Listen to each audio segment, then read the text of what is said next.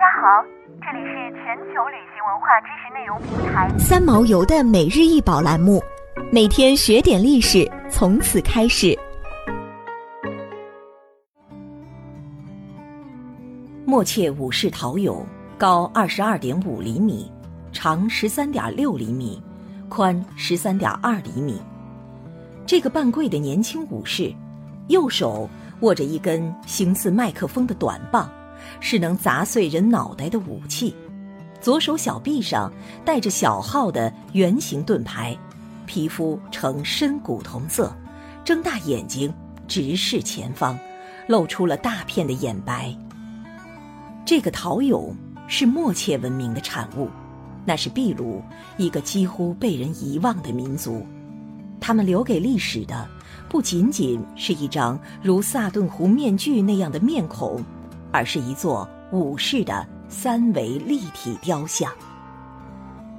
借助这座小雕像的服装、武器及其制作与埋葬的方式，我们得以重建这一失落的文明。它与同时期在欧亚蓬勃发展的各种文明没有任何联系，却有众多惊人的相似之处。在人类史上。经常出现这样的情况：艺术作品最喜欢表现的，不是水利工程和农业，而是战争。默切文明也不例外。对战争和武士的颂扬是默切艺术的中心，这也表现了战士在他们生活中的重要地位，就如欧洲的罗马人与盎格鲁撒克逊人一般。但。默切人将战斗与宗教结合的方式，并不为欧洲人熟知。默切人作战具有很强的仪式性。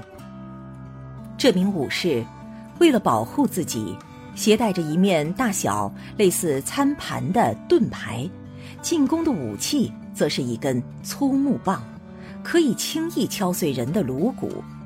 他的穿着表明他是个地位较高的年轻人。但他显然是名步兵。当时南美洲还没有马，后来欧洲人才将马带到这片土地上来，因此，就算是上层默切人，也只能步行旅行与战斗。约两千年前，默切人创建了，也许是整个南美洲第一个类似国家的组织。这一文明背靠安第斯山脉，面对太平洋。在这片几乎都是沙漠的狭长地带上发展了八百余年，大致从公元前两百年罗马扩张开始，一直持续到公元六百五十年伊斯兰国家建立。如今，只有考古学能让我们了解这段历史，因为默切人没有留下任何文字，他们留给我们的是陶制品。在莫切墓葬的考古发掘中，常会大量出土装饰陶壶和陶俑，有时达数十件之多。莫切人以重复的主题或题材为中心，仔细安排他们的摆放位置。留存下来的高品质陶器，让我们了解，他们必定是一个规模庞大的社群。陶器制作必定已形成一种工业，包括培训、量产及分配等复杂的组织工作。想要鉴赏国宝高清大图，欢迎下载三毛游 App，更多宝贝等着您。